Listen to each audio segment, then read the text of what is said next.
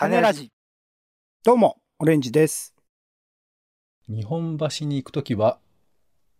襟のついたシャツを着ていきます。ポンです。世の中全部種にしよう種ラジ。よろしくお願いします。よろしくお願いします。イベントリポートということで。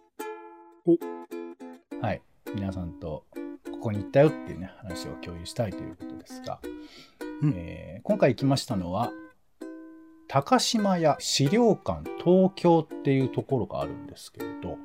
そこで行われていました、まれびとと祝祭、祈りの神秘、芸術の力という展示でございます。で、今回の話なんですけども、僕ね、全然分かってないです。あら。でも、この分かってないことが面白いっていう感覚が薄くあるんで、まあ、ちょっとチャレンジしてみようかなというところなんですけれども、うん一応言ってね、まあ、その感想を含めてお話をしていきたいと思います。はい、一応、えー、と説明ですね。えー本展では、まれびとと祝祭を現代の視点から捉え直してみたいと思います。まれびとってそもそも何なんだって話ですよね。古より人類は幾度も疫病の脅威にさらされてきましたが我々は祝祭祭りとその時間的空間的中心に現れるまれびと来訪人、えー訪れる神様ってことですね。来訪人を信仰することによりそれらを乗り越える経験を重ねてきました。感染症により不可避的に閉ざされた関係を強いてこられている現在だからこそ改めてまれびとと祝祭に目を向けこれら根源に立ち返ることが現状を打ち破るヒントになるのではないかと考えますと。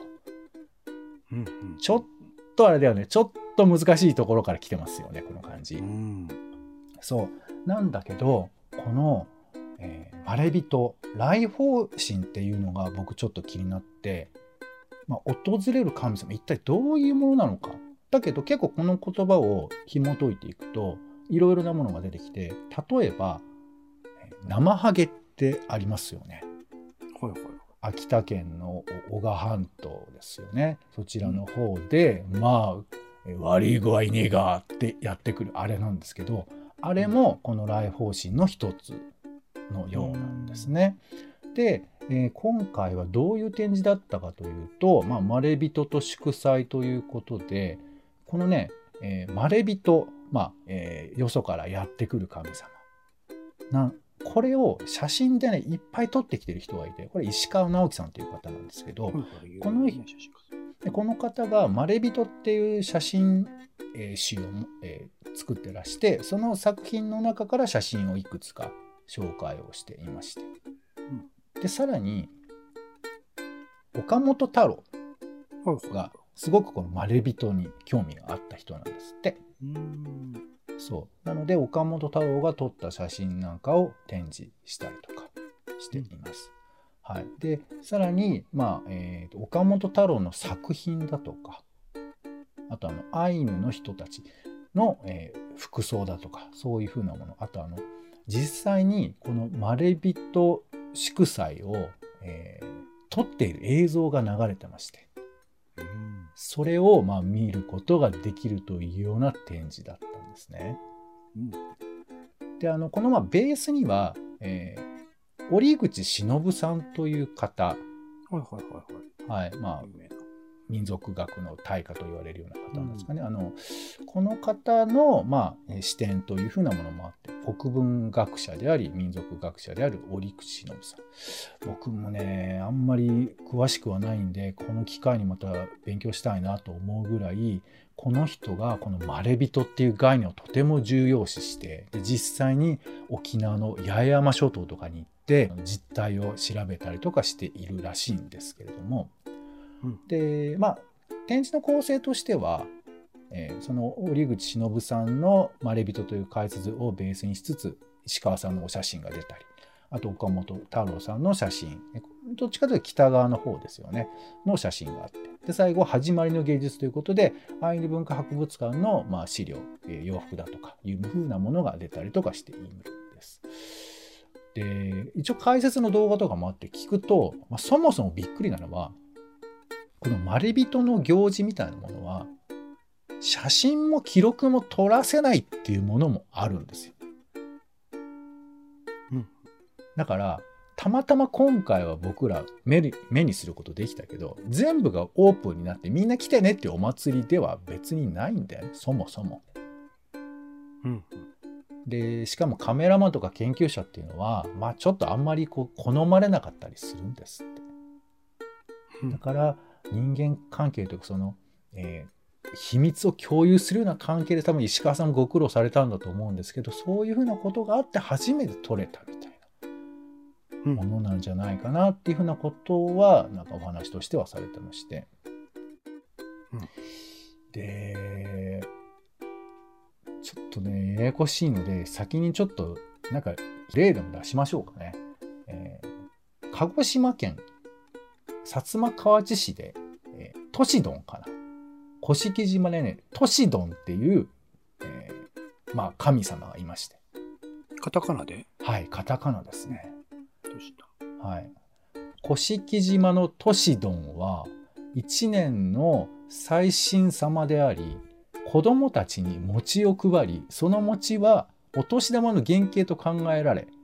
数え年の時代、その餅によって年を取るという信仰があったと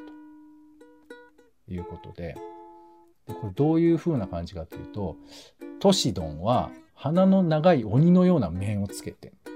で、ミノとか黒いマントをつけて、まあ、トシドンになるんでね。これね、大体特徴として人間が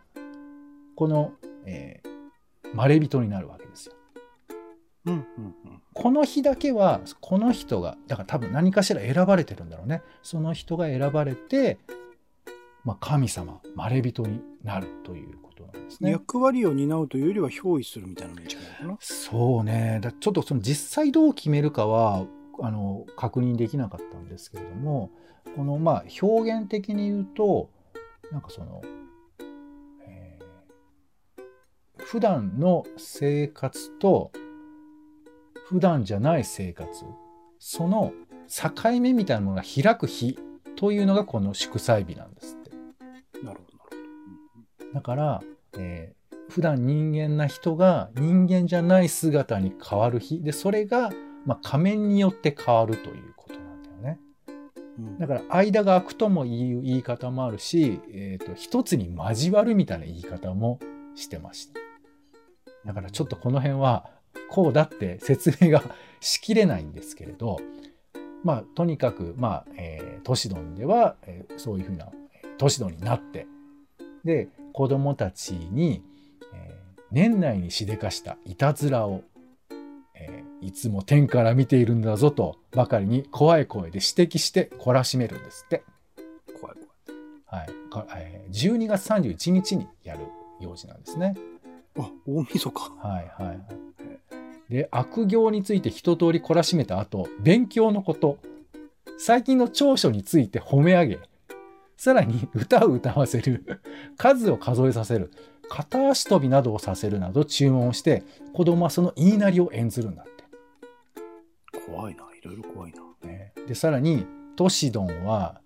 えーよくやったと。ご褒美ですよ。もういろいろ注文をね受けてやったから、えーということでお餅をあげるんですって。ほうほで子供を四つん這いにしてでその背中に餅を乗せるんだって。うんそして、えー四つん這いでこう張った感じで親の元まで運ばせてそれを見届げた後に来年の訪問時まで行儀よくしていることを子供に約束させて去っていく。来年までいい子になっているんだぞつって年のは去っていきます。はい、ということで、えーっと子供一人が、えー大きくなるまで5年間は毎年訪れるという習わしだそうですよ。毎年大晦日に来るんだトラウマだねいやいやいやそういうことなんです。でそうでも現代の価値観でこれがどうなのかっていうふうな物差し当てちゃうとなんかなかなか難しいと思うんですけれどこれがまあ何て言うかな全体としての一つの生き物として僕らが考えた時に、えーつまり現実と非現実の間が空く日がその日ででその日に何て言うかまあ僕らが考えるとそのなんか想像のものでしょみたいな言い方になってしまうんですけれど、まあ、そういうちょっと現実的じゃないような状況と現実的じゃない存在が現れてそういうふうな交換をするみたいな、まあ、そういうことですよね。まあ、みたいなのが都市ドンだったりします。他にもいろいろ新潟県ではアマメハギみたいなものがあってこれはね子供なんだよね。子供が獅子とか天狗とか狐の面をつけて「アーマハンギマンショー」と唱えながら怠け者の印とされる火だこをおろし金で、えー、研ぐ仕草をしながら家々を回る。火だっこってなんですか？火だこってなんだろうね。火で炙ってるタコなのかな？炎の火のタコと書きますけどね。ファイヤータコと書きます、ね、オクトパスそう。あ、うん、ひらがななんですけどね。で、まあ残念ながらこれは、まあ、子供がやるということもあって、2002年に一旦途切れ、保存会が立ち上がって復活したけど、また2015年に終わってしまったということなんですね。うん、まあ、みたいなものがいろいろありますよ。で、その、えー、会場で流された動画か、動画でね、えー、確か、マユンガナシって、これは沖縄の石垣でやってるやつなんですけれども、これは、えー、まあ、また、まれびとであるマユンガナシのムトゥとトゥムっていう2人1組なんですけどね。ムトゥが本心で補佐役がトゥムなんですけどもこれがやってきて、えー、漢仏っていう、まあ、神様の言葉歌みたいなものを、まあ、20分ぐらいやるんです。まあでも基本的に何言ってるか分かりません。神様の言葉は人間の言葉じゃないので何言ってるか分かんない。でそれをやった後に、えー、お家に上がってくるわけ。動画で上がってきましたよ。でそれに、えーと、お家の人が正面向いて向き合って頭を下げたりとかして「いやようこそいらっしゃいました」っつってえー、っと何て言うの食べ物を差し出すわけ。うん、でそこでちょっと飲んだりするのよ。神様がまれびとが。まあお酒好きですからね神様ね。でまれびとはさあの言葉を喋れないから「ええいい」とかそういうことしか言わないわけ。ほうほうで、それで、あの、動画的には20分ぐらいあるんだみたいなこと書いてありましたけど、やり取りをして、最後にお土産持って帰るみたいな、そういうのがあって、だ神様と向き合うわけ。畳だったかな？沖縄畳なのかな。そういうところで。向き合ってみたいなシーンとかもあって、まあ、ちょっと例をいくつか出しましたけれども、こういう例の中で、僕らが感じる感覚とまあその形出しているそのイメージっていうのは若干違うとは思うんですよ。つまり、まあちょっと無理やり僕言ってたけどその要は2つの世界が存在しているってことを信じているっていうことみたいなね。前提としてね。そう。現実、生きてる現実と超現実みたいな世界。例えば沖縄とかだったら、未来家内っていう、まあ、世界、はいはいはい、そこから地上にやってくるみたいななんかそういう概念があってでそこの扉が開くというべきかそこがつながるのかみたいなことでこれはまあ陰と陽みたいなことだったりもするのかなと僕は勝手に考えたりもしたんですけどなんかこう、えー、現実と虚構とか、えー、あとまあ何て言うかな例えば自然のものでも海って豊かな資源を与えてくれるじゃないですか。魚が食べられるとか。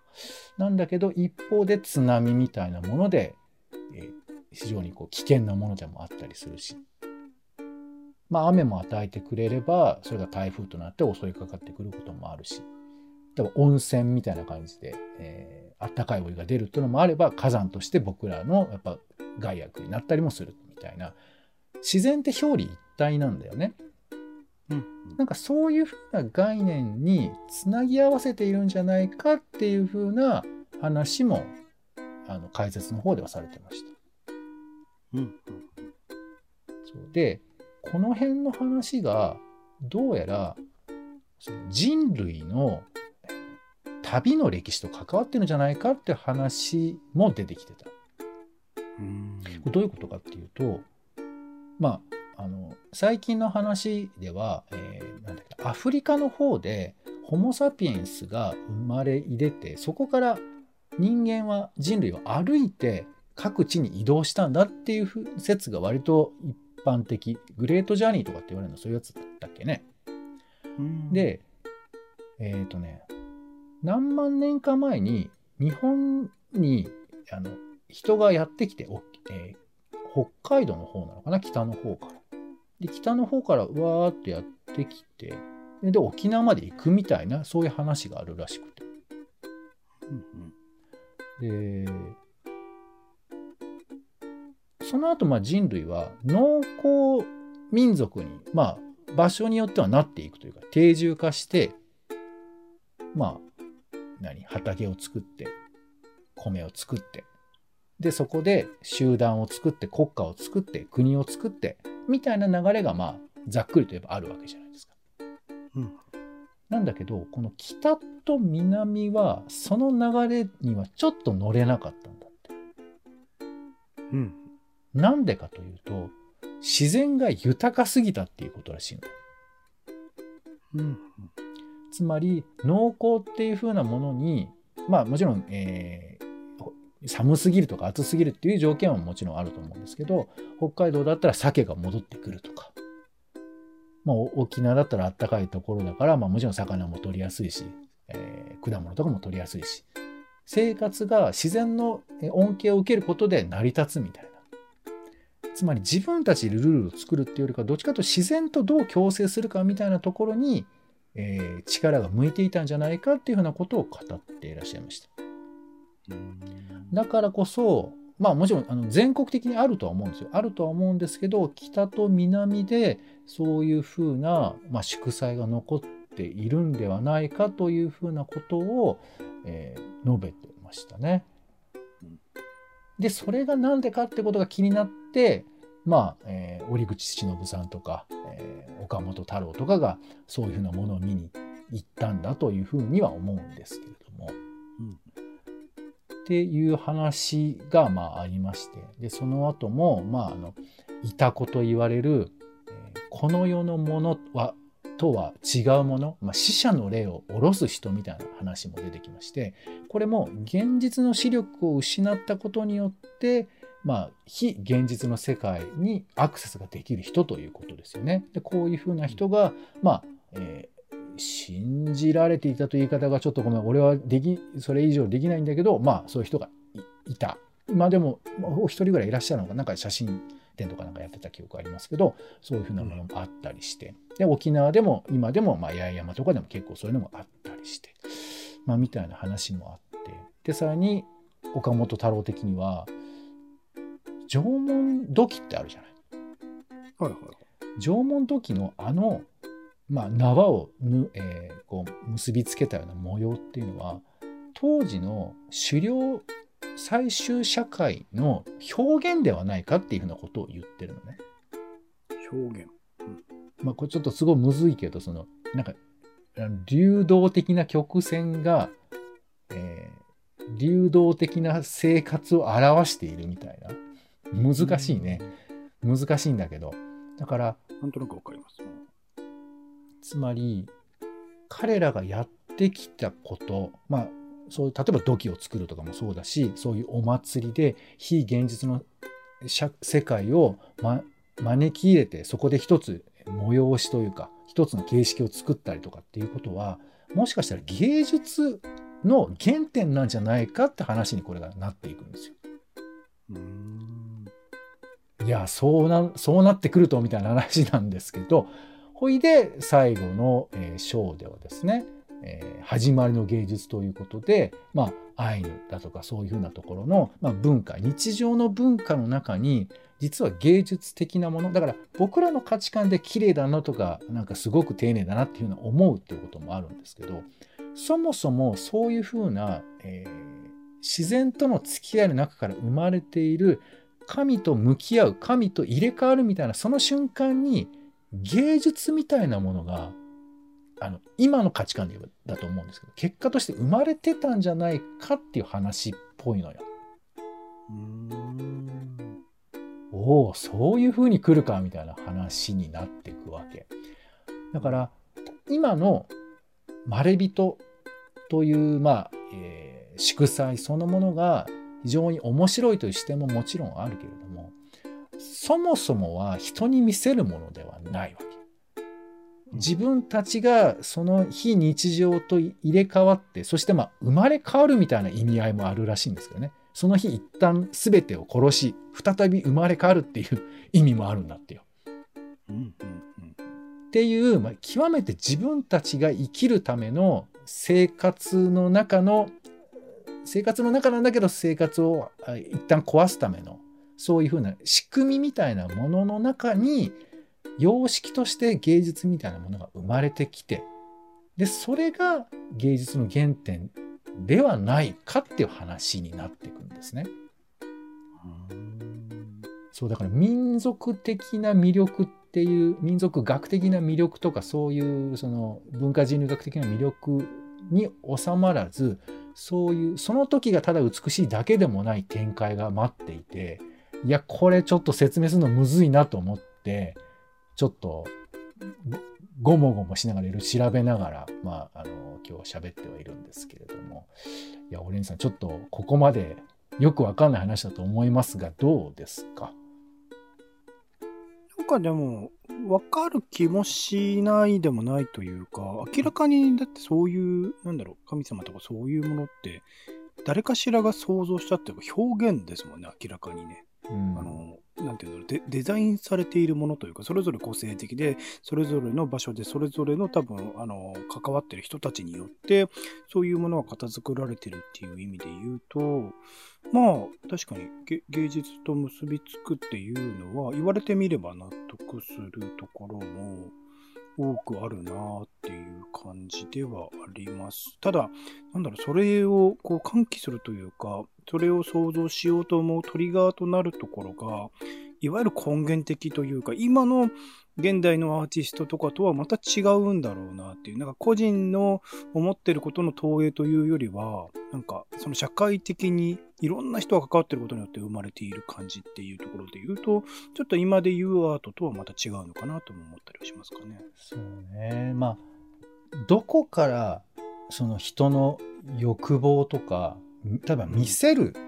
だから自分の表現と人に見せるってことも表裏一体じゃないかみたいなことすらも話していくからちょっとね、うん結構混沌とはしてくるんですけど例えばヨーロッパの方だともともと音楽なんかも含めて神様とか